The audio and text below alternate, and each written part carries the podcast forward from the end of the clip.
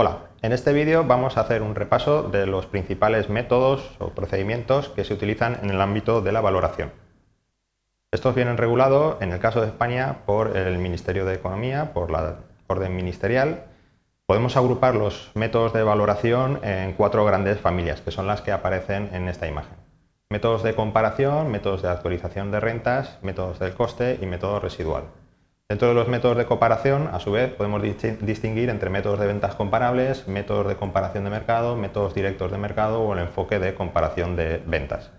Realmente, probablemente los que más se utilizan a nivel profesional son los dos primeros. El método de comparación, sobre todo para el caso de la valoración de inmuebles, y el método de actualización de rentas, por ejemplo, para el caso de la valoración de empresas. Aquí tenemos que dejar muy claro que en el caso de eh, los jugadores de fútbol, de valorar los derechos de traspaso de estos jugadores de fútbol, no existe una normativa específica que determine los procedimientos a seguir para realizar estos informes de tasación. Es decir, sí que hay una normativa ministerial que nos dice cómo tenemos que valorar un inmueble o cómo tenemos que valorar una empresa, pero no hay nada que nos diga exactamente qué procedimiento tenemos que seguir para valorar un jugador de fútbol. Por eso eh, nosotros proponemos la utilización de los modelos multicriterio. Y ahora vamos a ver exactamente esos modelos multicriterio dentro de qué familia podríamos eh, incluirlos. Bien, los métodos de valoración los podemos clasificar también a su vez en función del activo que se quiere valorar. Podemos valorar eh, activos o bienes de mercado, inmuebles urbanos o activos y recursos ambientales. En la última de las columnas tenemos los métodos de valoración, las técnicas de valoración y vemos cómo se agrupan en función del activo que se quiera valorar. El método AHP, el método multicriterio, Analytic Hierarchy Process, aparecería con otros métodos comparativos, como por ejemplo pues puede ser el, Critic, eh, los modelos de regresión, la programación por metas o la regresión espacial. Los métodos de actualización, que sería otra de las grandes familias que hemos visto antes, aparecerían eh, un poco más abajo y básicamente la metodología consistiría en la actualización de rentas. Ahora veremos con más detalle las diferencias entre estos métodos. Bien, los métodos de comparación, los que ya habíamos indicado anteriormente, los podríamos eh, definir eh, como aquellos que determinan el valor de un bien problema, de un activo problema, comparando este bien con otros bienes que sean similares y de los cuales sí se conoce su precio, por haber sido objeto de transacción reciente. Es decir, en los métodos de comparación lo que se hace es que, dado un activo problema que se quiere valorar, se escoge una muestra representativa del sector de otros activos que sean similares y de los cuales además se conoce eh, su precio, simplemente porque se han vendido, han sido transaccionados de forma reciente, hace poco tiempo. Por ejemplo, si yo quisiera valorar un inmueble urbano, ¿qué es lo que tendría que hacer? Si quisiera seguir este método, tendría que seleccionar otros inmuebles que han sido vendidos recientemente, es decir, que han sido vendidos por un precio que es bastante actual y eh, además que son bastante similares a la vivienda, al inmueble que yo quiero eh, valorar.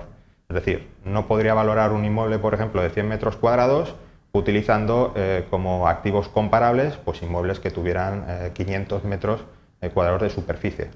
O tampoco podría valorar un inmueble en estos momentos utilizando datos de los precios de los inmuebles de hace dos años, porque lógicamente ya estarían obsoletos. La comparación se realiza utilizando, por lo tanto, los elementos de comparación, las características o variables explicativas de los distintos bienes. Es decir, al final yo para determinar el bien del activo problema lo que voy a hacer es comparar sus atributos, sus variables, con los atributos o variables de los activos comparables. Es decir, voy a ver cuántos dormitorios tiene, por ejemplo, la vivienda que quiero valorar frente a los dormitorios que tienen las viviendas comparables o eh, en qué zona está la vivienda que quiero valorar comparándola con las zonas en las que están las viviendas comparables. Dentro de los métodos de comparación, aunque hay otros, podemos destacar el proceso analítico jerárquico, el que comentábamos anteriormente, Analytic Hierarchic Process o HP, el ratio de valoración y el critic. No son los únicos que estarían dentro de esta familia, pero sí que son los métodos multicriterio que nosotros explicamos. Los métodos de actualización de rentas, que fundamentalmente se utilizan en la valoración de empresas, se basan en la información de los ingresos y gastos del bien objeto de valoración y por el que se estima el valor a través de un proceso de capitalización. Es decir, en este caso lo que pretendemos es valorar una empresa y esa valoración se lleva a cabo en función de cuál es el beneficio que puede obtener la empresa en el futuro.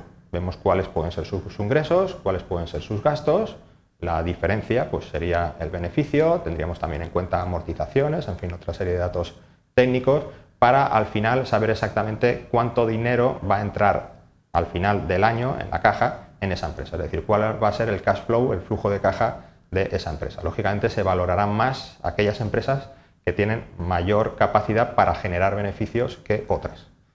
Además de esto, además de la actualización de esas rentas, de esos beneficios, también lógicamente se tendría en cuenta cuáles son los activos que actualmente tiene la empresa, es decir, cuáles son sus bienes y también cuáles son sus deudas.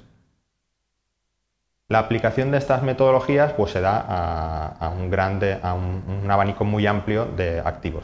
Pueden ser inmuebles agrarios, inmuebles urbanos, puede ser suelo, obras de arte, activos ambientales, empresas. En nuestro caso, lo que más también hemos desarrollado, en lo que más hemos trabajado ha sido en activos deportivos, como jugadores y clubes de fútbol, pero también podemos encontrar últimamente, sobre todo, ejemplos de valoración de estas metodologías aplicados sobre patentes y marcas.